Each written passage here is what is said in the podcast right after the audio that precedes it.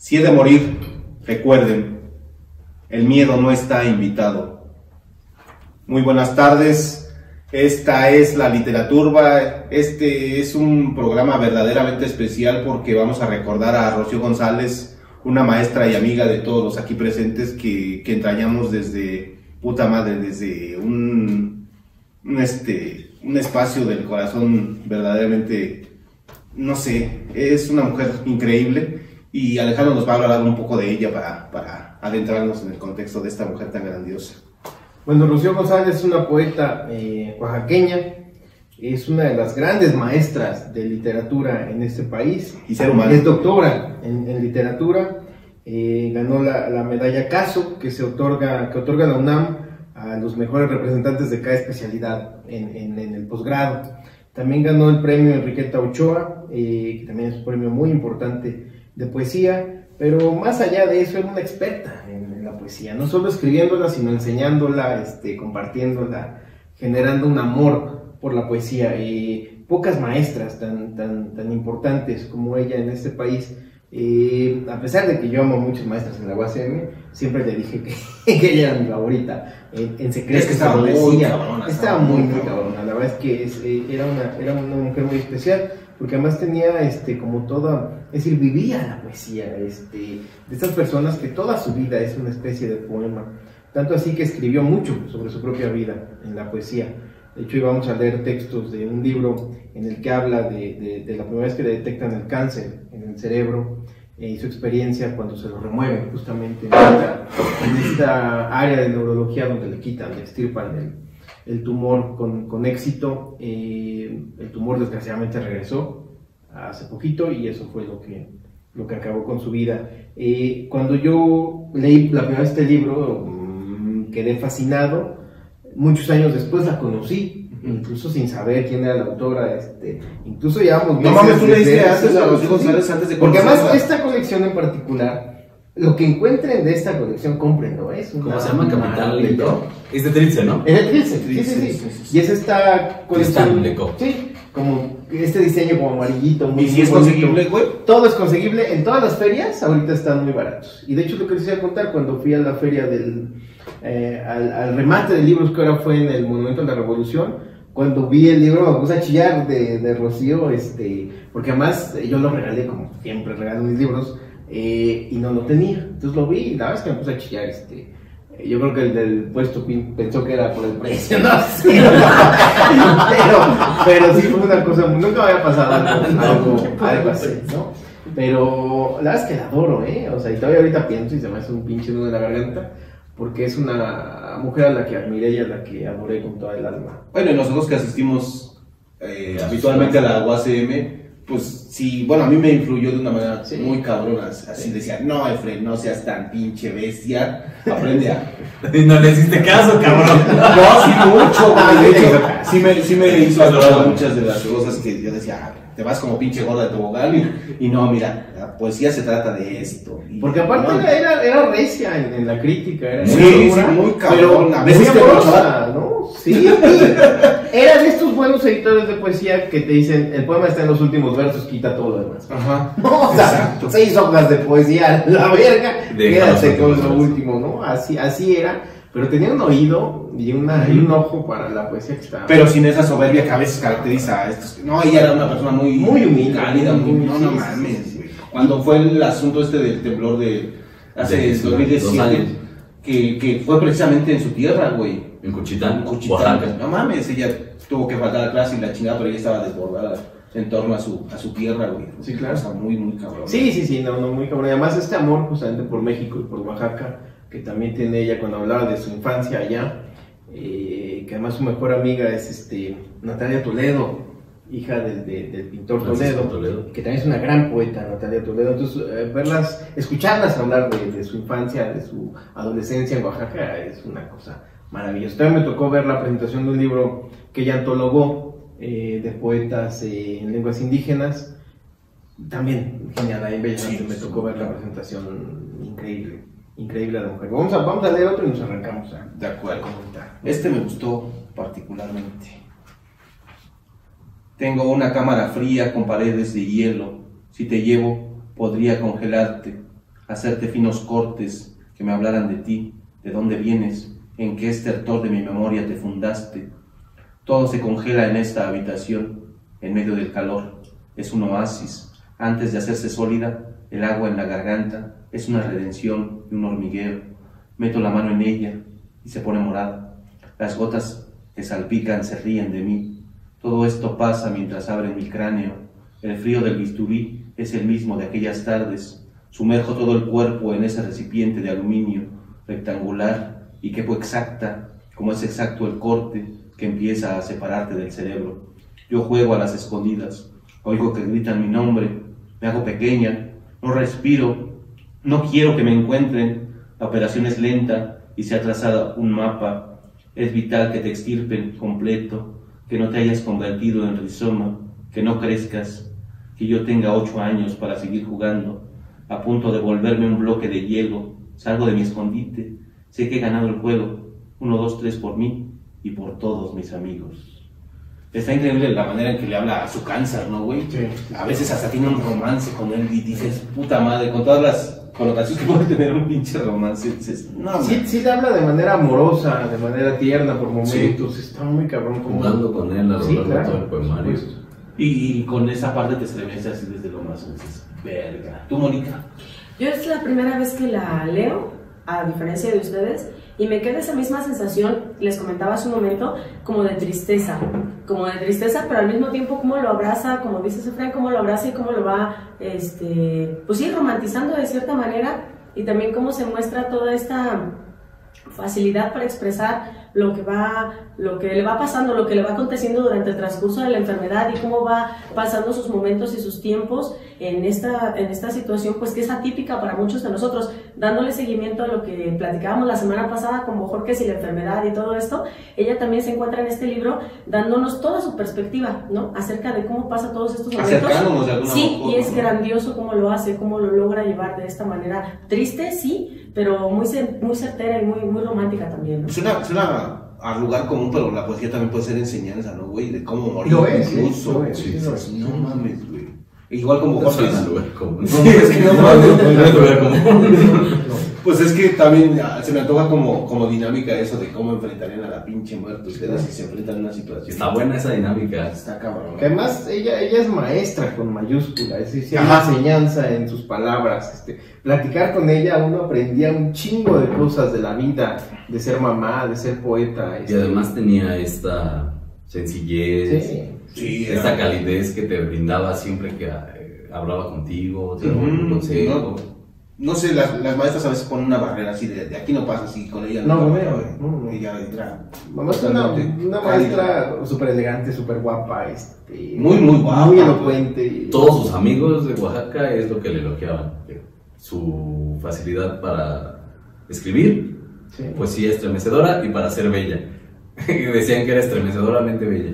No lo dudo, y además este es de estas escritoras que canta cuando escribe, ¿no? Y es algo que se ha perdido últimamente en la poesía y yo, yo lo sigo defendiendo a ultranza porque creo que, que la poesía y la musicalidad son una sola misma cosa y ella, la musicalidad es impresionante lo que escribe. Sí, porque hay, hay muchas situaciones que todos los premios están favoreciendo a cierta, cierta tendencia hacia lo regional y hacia las lenguas, las lenguas autóctonas y todo ese desmadre. Ella no tenía eso y sin embargo, no mames, está muy cabrón. O sea, sí representaba a su estado, pero sin caer en lo, en lo otro que, que hacen muchas de estas, de estas poetas que a veces te recitan en, en su dialecto. Ahora, ella era una gran defensora de, de, de este... Sí, sí, sí, claro, pero a lo que me refiero es que se distingue de- sobre ellas. pues. Sí.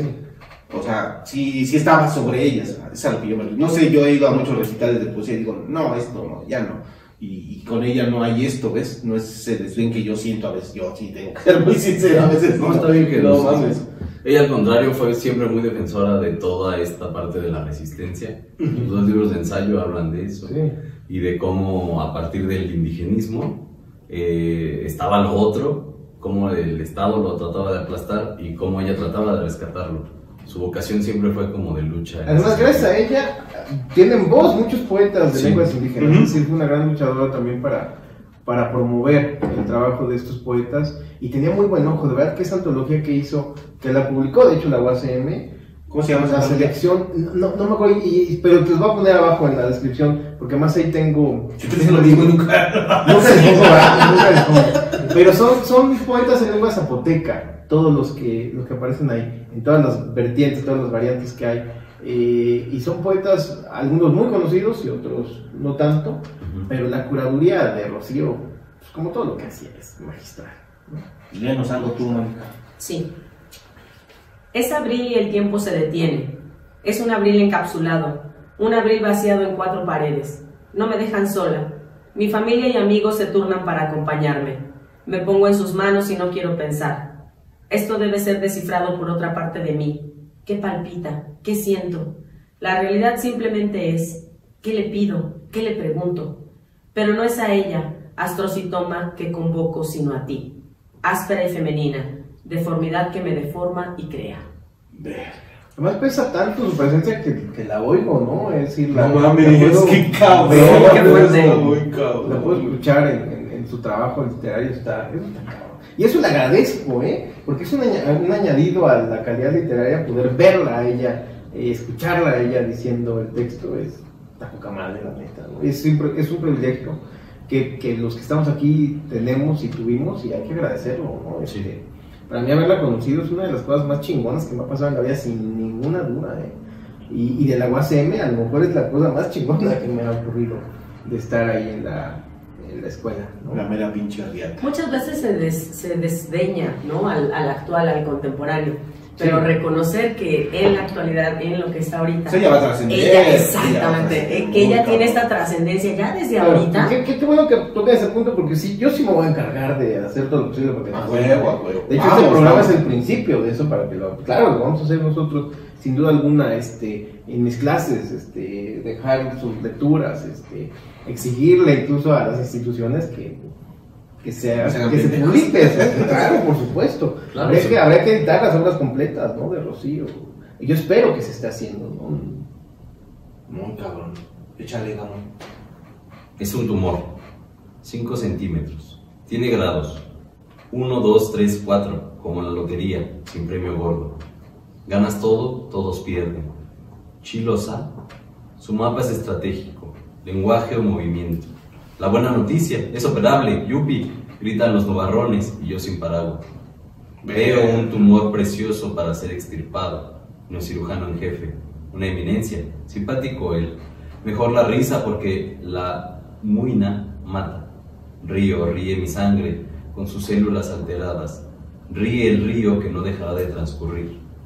Ahí estamos, los cuatro cirujanos mirando mi cerebro, pidiendo el reto. Mi hermana, contenedora casa fortaleza, la dueña del cerebro y su tumor.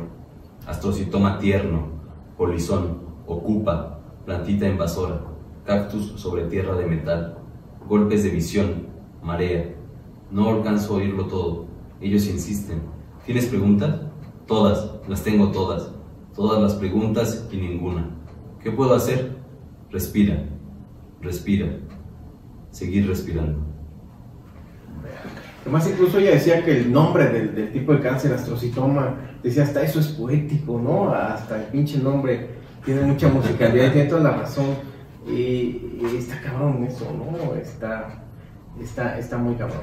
Pero En ¿qué este- más? ¿Qué más? En este libro lo vemos presente, ¿no? En muchos de los poemas. Sí. Como que lo mujer, vuelve a- como sí, hombre, que como lo vuelve así lo vuelve a mencionar y a mencionar y a mencionar. Sí, claro. Y también yo, yo sí les quiero presumir que, que además eh, cuando yo conocí a Rocío, eh, como todo este, enamorado, sí le llevé mi libro, ¿no? a, ver si, a ver si lo leía, mi, mi novela, Los demonios de la sangre. Y, este, y el otro día llegó y me dijo, no mames, es lo mejor que leído en este año. Y para mí fue así el mejor halago que he recibido en la novela. Ay, Sí, sí. Porque además me, me, me emocionó mucho, pues que tú estabas en esa clase, ¿no? Rocío tenía esa sinceridad Sí, para está, decir. está, está muy cabrón. Sí, vez se fueron aparte así de la Sí, clase. sí, sí, sí, no, una cosa que impresionante. salieron luces y aparte, y que la haya leído en una noche, no, presentó. En una noche lo dice el otro día. Sí, sí, claro. No, impresionante. Igual que pasó con, con Gabriel García Vázquez cuando leyó a Rulfo. ¿no? Cuando yo leía a Rulfo, Qué exactamente. chingonería. Pero nada más que ella es qué chingona. Ahí le dan sus huevotes a quien son fans de GG, no sé qué, vergas. Márquez.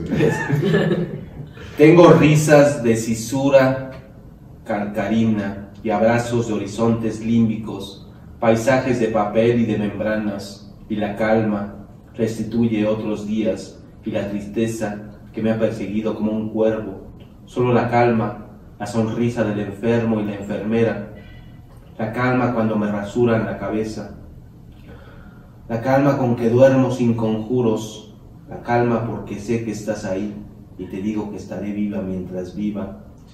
Y hago las cosas como siempre, leo, pinto mis labios, hablo, camino en los pasillos, la calma porque el amor es un pacto sin final. Ahí es lo que sucede lo que te estaba comentando. Dices, no, mami, vete a la verga. ¿Que le mete lo cotidiano, te refieres? No, no, no, al romance que Al estás romance, haciendo con, con el pinche tumor. Dices, no mames. Y además evita los lugares comunes. Magistralmente. No, es que no mames, está muy cabrón. Sí, está mucho más allá de. Sí, sí, no, no es- mames. Lo mismo que me pasaba en el anterior programa como Jorge. Dices, Ay, no mames, lees, vas al siguiente poema, dices, verga, y con ella dices, no mames, está muy cabrón esta mujer, güey. Pues esto nos pasó durante las lecturas, bueno, ahorita durante las lecturas donde estábamos tratando de escoger qué íbamos a ¿Tú leerle. sabes qué escoger? Y era de, y era de agarrar uno y de leer otro y de leer otro. Y fue y por eso decidimos ¿no? esta dinámica de leer así. aleatorio lo que, lo que nos surgiera porque realmente era uno mejor que el otro y otro con una perspectiva distinta pero igual pero diferente pero era muy genial irla leyendo irla descubriendo en mi caso ir descubriendo texto a texto Es que todo el hermoso Ah, no, no, no, Cabrón. Sí. Además son textos breves, este, que te parte la madre uno. Así se toman los Sí, Es una putiza. Es una- literal. Es una putiza. Es una putiza literaria, sin duda. No, qué cabrón. Cuento una anécdota antes de que Ok, me leas el poema. Eh, hubo hace tiempo trabajé en una. Yo tra- hace tiempo trabajé en una librería. Antes de ser niño de la calle, trabajaba. Entonces, en la calle trabajaba y. A propósito, el Gamos está bañando para los programas, deberían de agradecer. Camisa. Pantalón no, no le pidan mucho. No, Tienen eh, qué bermuda. bueno que no se- Vengo desnudo de la cintura para abajo. Este. El efebo. Trabajaba. Trabajaba en la librería y llegó la antología que hizo Juan Domingo Argüelles de poesía mexicana, los tomos así gigantesco, tapadura, editorial Océano. Y me acuerdo que lo primero que busqué fue a algún poeta que fuera de la UACM. Y ¿No estaba Monroy? Ah, no. No, no publica mamadas, no mames. Y estaba Rocío González. Y hay unos poemas que están en este libro, como Olin, que es para su hijo, que también tienen ese cariño, como esa aura de amor que siempre radiaba Rocío cuando estaba en la habitación. Sí. Nada más era súper generoso. Me acuerdo que también un día le dije, maestra, yo leí su libro, que no lo tengo. O sea, usted me llevó como siete libros de ella. Este, No, todos los que me los llevó a leer. Todo culero. yo no veo nada por aquí No, son míos. ¿no? Este también es tuyo, güey, ¿por qué no te lo llevas? ¿Pero qué me llevo? Ay, papá, ya para llevar. que era para adentro, ¿no? Ok.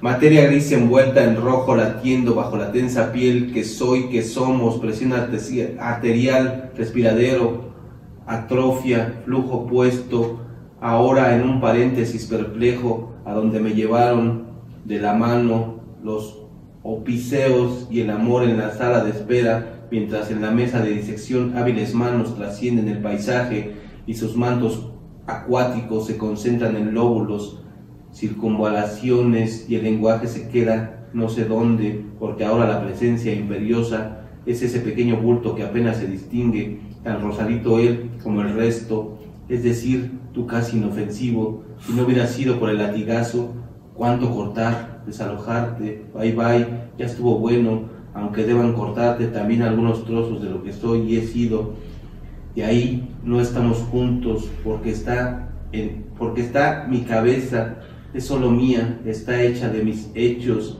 y mis escogencias, por mucho que intervengan los entornos, como crecer en Ixtepec, el ojo de agua, la casa y el calor, las desinencias, el hermano nutricio y el asesino que nos arrebató su tiempo, no su alma, donde sigo en su amparo mientras cortan, además de tu daño, trozos de mi materia, esa materia gris plástica, ella misteriosa, compensatoria, lúdica. Ojalá que se lleven mi estulticia y la tristeza, esa tan inútil, aunque en la foto salga el hueco extraño, donde ya no serás astrocitoma, el diálogo insensato del delirio y la vida me dé un cuaderno nuevo para escribir tal vez lo mismo, pero no igual. Ay, cabrón. Y, y, se da el pinche lujo de no usar comas, ni puntos, ni. Le vale verga, güey. Además, eh, Tú lo tienes que ir tú. la, la literatura es muy injusta en general, y aquí lo vemos, ¿no? Este, hay escritores pésimos, eh, consagrados, y una escritora tan genial como, como Rocío eh, no tiene lugar todavía que merece, pero tiene que, debe tenerlo, este, sin duda, pero sí está, sí está cabrón como, como no llegó al, al lugar que debió haber llegado, ¿eh? este, me, me sorprende eso. Pues pero así es la literatura y eso, al que se quiera... hasta volverse, ¿no? Al que se quiera dedicar tiene que entender esto. La, Sí, la- pues que era la pinche tarea hasta la que se murió, güey. claro. Sí. O sea, de hecho, la literatura es- está plagada de ese tipo de Sí. situaciones, ¿no? Que hasta que no mueres cuando se les da el reconocimiento. ¿Qué decíamos ahorita? Justamente desdeñar al contemporáneo, ¿no? Como si el de tiempo atrás fuera mejor, sin darte cuenta que también el actual puede ser extraordinario. Sí, por supuesto. Ah, pero no mames. Bueno, y de- fuimos de conocerla en persona, güey, no mames. Sí, la verdad es que sí es una fortuna. Es, es algo muy bueno hicimos en la vida. Qué bueno conocer a Rocío González. Que conocimos a Rocío. Sí, claro. Sí. A ver, échate otro poema. En la sala de recuperación hay seis o siete pacientes con quienes comparto cuidados. Todos duermen agotados después de sus operaciones. La insensata soy yo. Ilógica y despierta hago rabiar a la rabiosa enfermera con la que me corresponde pasar este trance. Cada cinco minutos, el medidor de la presión aprieta mi brazo en forma automática y luego ella viene a medir mi glucosa, a iluminar los iris de mis ojos, a tomar mi pulso. Tengo sed, quiero dormir. No me dejan soñar y hago ejercicios de memoria para probar mi lucidez o mi estulticia. Canto en mis adentros porque puedo asustar a los enfermos, también porque tengo un respirador artificial que me lo impide. Mis venas todavía inundadas de anestesia juegan con mis pensamientos y floto mientras estoy entera y repito un mantra durante horas. Es todo lo que puedo hacer para no dormir. Entre memoria y voluntad y ese deslizarse denso y sensual que me quita la respiración. Se activa una alarma, me sacuden, no te entregues, alerta. La rabiosa enfermera se esfuerza en no gritarme. Vete a la verga, güey. No mames. Eso está muy cabrón, güey. Sí, sí, está muy cabrón. Y ¿Qué nos quedamos sin palabras. No, pues lo, Sí. que, lo que el Gaba piensa en la dinámica. No, está bien, yo antes dije de la el poema dinámica. con el que quieras que cerramos, eh, güey. Antes de la dinámica, Ajá. que yo creo que podrían ser dos aprovechando la Ah, situación. cabrón, no mames. Porque me gustó lo que dijiste al principio del programa, me, me agradó esa dinámica y yo tenía otra como planeada.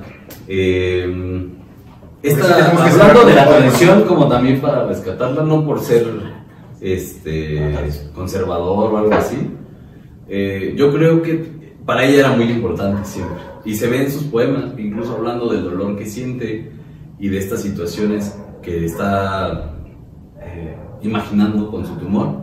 Tiene espacio para meter lugares como Ixtepec, que es el lugar donde suceden los recuerdos del porvenir de Elena Garro. Y otras referencias, el último poema está dedicado a Borges, por ejemplo. Eh, no deja de dialogar con la literatura que existe. Y esa capacidad de un poeta siempre me ha parecido admirable. Incluso Alejandro Paniagua, no porque esté aquí, cuando leí su... Ah, ya todos sabemos que le chupa la verga Alejandro. Cuando, cuando leí su poemario, se siente esa. como este panteón literario que todo buen escritor debe. de Ah, qué buena palabra, güey. Qué buena palabra. Por cierto, Rocío hizo la cuarta de forros, escribió el, el, el texto de la cuarta de forros. Y también es un honor, eh, cabrón. Ah, qué chingón, eh. Cuando le dijo a Ovidio, que es el editor, sí dijo, no mames, estás cabrón, que conseguiste eso, ¿no? Pero sí, es, es una maravilla. Y también este pinche libro está muy chido. Tenemos que hacer un, un pinche programa de esta Hay que madre. hacer un programa, sí, sí, sí. Que Pero este, este culero, ay, no, no, no. Hay que hacerlo. Hay que hacer, hay que hacer. Aunque ese güey no se entera. Ay, papacito. Entonces, ¿qué La primera dinámica Sí. Es eh, que cuenten una anécdota con Rocío González. Ok. Mm. Una buena. Ay, verga. Yo tengo una buena de lo que ustedes piensan porque pues la mía es menos, ¿no? Este, yo la primera vez que escuché acerca de ella fue cuando tres estudiantes de la UACM el mismo día, prácticamente en el transcurso de media hora, me mandaron WhatsApp o me, man- o me llamaron por teléfono para platicarme que su profesor había muerto. Y fue muy eh, impactante para mí porque de alguna manera pues yo no la conozco, bueno, no la conocí. Y entonces escucharlos de repente, ¿no? A uno de sus estudiantes llamarme y decirme, oye, ¿qué crees? ¿Te acuerdas que yo tenía una profesora que era muy así así asado? Pues acaba de morir. Y a los 10, 15 minutos otra vez, ¿no? Oye, ¿qué crees? ¿Te acuerdas de la maestra así asado? Sí, acaba de morir. Y así el siguiente. Fueron tres al hilo en un transcurso muy pequeño de tiempo. Y hablando de lo que ustedes decían que les significaba a ella, para mí fue quizá la primera vez que entendí cómo eh, un profesor puede llegar a, a tocar así a un alumno, cómo le puede llegar por esta parte humana, aparte de la parte académica, cómo le puede llegar por esta parte humana y dejarle algo de sí misma en ellos. Y creo que eso es precioso, es mi primera referencia que yo tengo de ella y se me hace fabulosa. Está muy verga. Bueno, yo tengo algo así muy cabrón que ella me dijo particularmente a mí porque nos sentamos en su cubículo a leer, a leer mis poemas. Me dijo, enfrente de su pinche chivo de cristalería, bájale de huevos.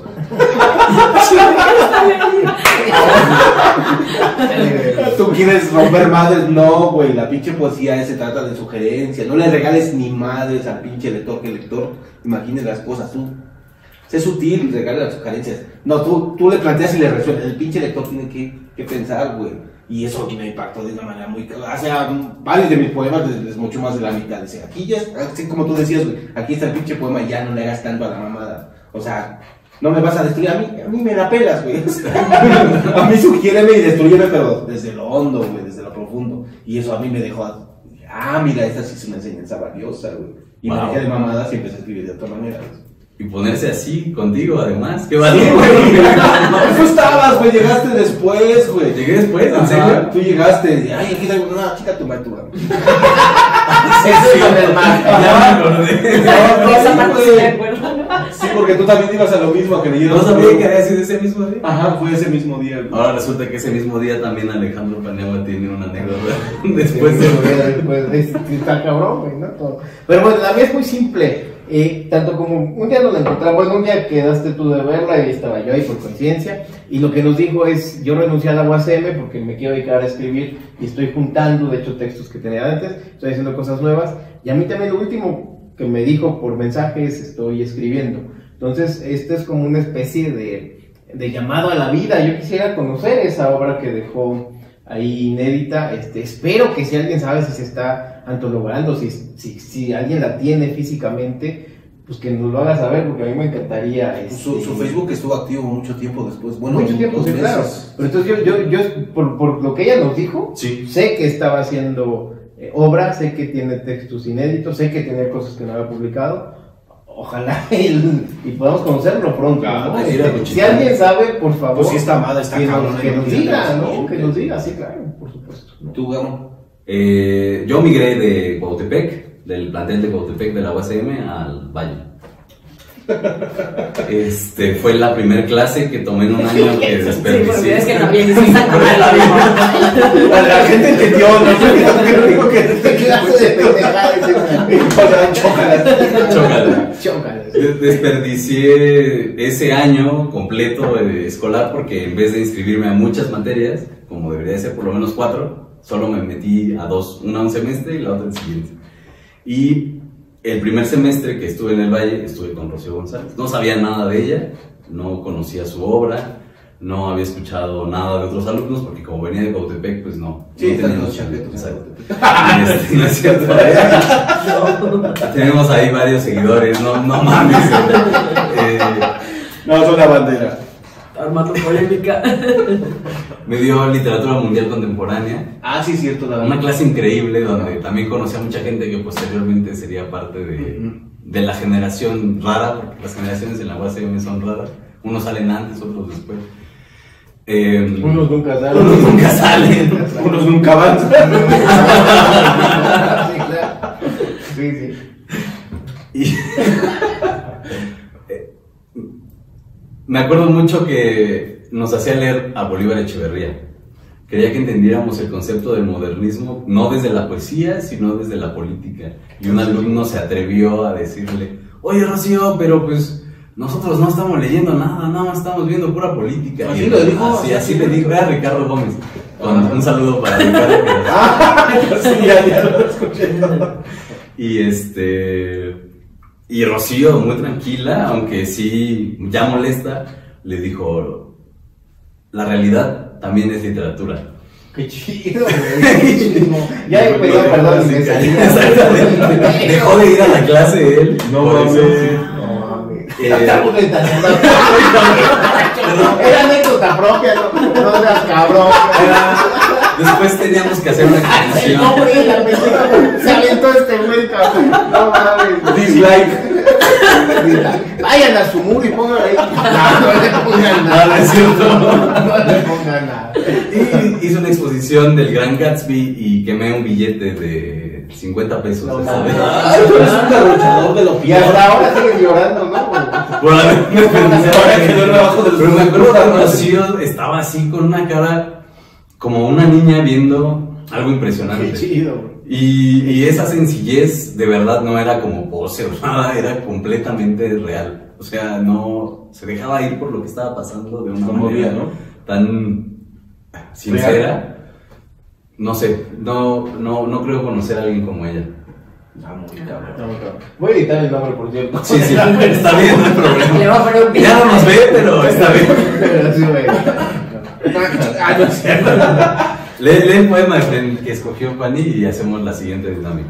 ¿Cuál escogiste, güey? Este. Escogiste este. Este. Son los- Esta que te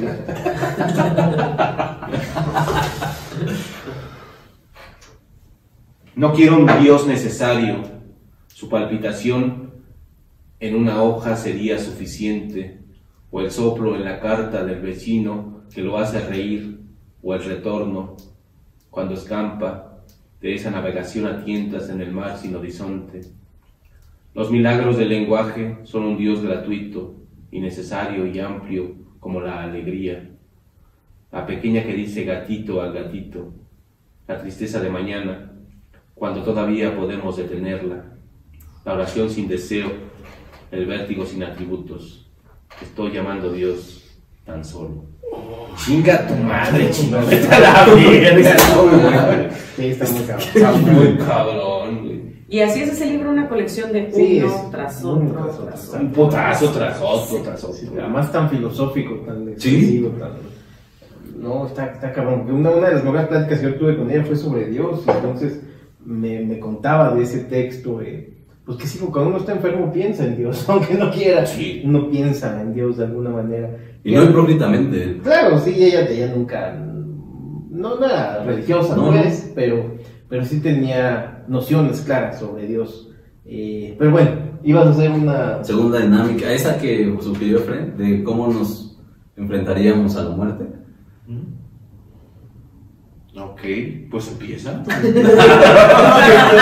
Sí, pero desquitando siempre desde ahora. A la pregunta y ya se bolas, güey. No sé, siempre, desde que tuve conciencia de que me iba a morir, eh, tenía como taquicardias en el momento en el que lo pensaba. Ansia. No, de verdad sentía el corazón como que... Pero iba a un si es por la distinto, ansiedad. ¿no? Bueno, sí. Eh, como un vacío en el estómago. Ah, últimamente me he pensado que si en estos días o próximamente fuera a fallecer, no me, no me molestaría más que por demostrarle a las personas que me importan que me importan. Esa sería la única molestia que tendría. Lo único que me motivaría a, a pararme y a decir, deja de sufrir y ve a decirle a la gente que quiere, que la quiere. Yo no sé si tenga que ver con, con el hecho de que quizá, otra vez sea la pinche poesía, ¿no? Quizá el mañana no exista, güey, pero yo tengo una, una urgencia de ya publicar. Si hay algo que yo le tengo a la pinche intrascendencia, güey. Y, y yo siento que puedo trascender, ¿ves? Y entonces esa pinche responsabilidad me está chingando siempre, siempre, siempre, güey. Güey, ya te estás tardando, hijo de la chingada. Y entonces si, si yo voy a enfrentar a la muerte, yo creo que voy a hacer hacerlo de la manera que, que más me gusta y haciendo lo que me gusta. Que es esta mamada. pronto vas a publicar. Sí, pues no mames.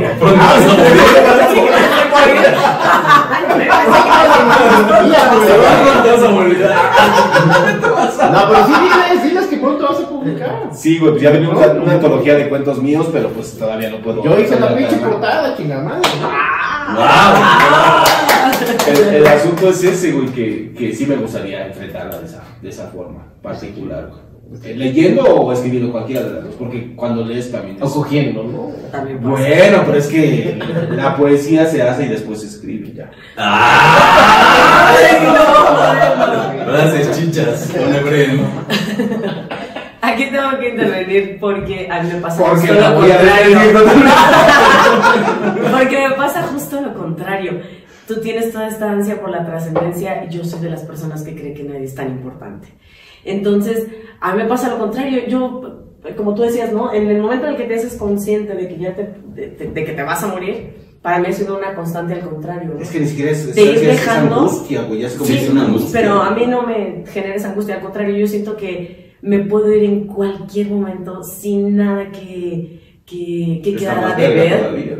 Absolutamente nada que quedara de ver, porque al mismo tiempo, así como tú decías que, que, que vas generando estas, pues como ansiedadcita y esta, esta conciencia, a mí me pasó al revés justamente, ¿no? Generar esta conciencia de me voy a morir, este, es el no dejar cuentas pendientes, el no dejar absolutamente nada que trascienda, digámoslo de esa manera, tanto que sea importante como para, como para que merezca un tiempo, para que merezca algo más. Por eso es importante, Mónica, aquí, porque eso es como que a que nos aterriza, ¿no? como que, a que le va de verga. Es que no es que están me- pendejos. Es que no es que te vaya a verga, ¿no? Es esta cuestión de, de no sentirse tan, tan trascendente ni tan importante. Ni unicornios especiales. Ni nada de unicornios especiales, ¿no? Ese es mi, mi, mi enfrentamiento con la muerte, es ese, es tú vente cuando Y aparte quieras, no ha hay sido falla, ¿no? parte de tu habitualidad, ¿no? Gente cuando quieras, sí. Está padre. Y yo como nunca se me ha muerto nadie, pues no sé lo que es eso, güey. Sí, yo les comentaba hace unos capítulos, ¿no? Que sí, para mí la muerte es muy constante y a lo mejor también es parte de eso, ¿no? Claro. Claro. ¿Tú, Alejandro? Pues yo soy budista, yo quiero morir meditando y sin miedo de morir. Y es lo único que pretendo. es- Como el poema de Como Rocío. el poema de Rocío, ¿no? Pues eso, eso me gustaría también. Pero bueno, este, te amamos, Rocío, este, te agradecemos. Mucho. Eh, este programa es muy especial, ¿no? Porque Sí, realmente claro. es la primera autora a la que yo adoro, eh, de la que hablamos aquí, ¿no? Adoro con todo el alma. Entonces, este, pues muchas gracias. eh, y yo no tengo más que decir. Es- fuimos Alejandro Paniagua, Gamaliel. Mónica.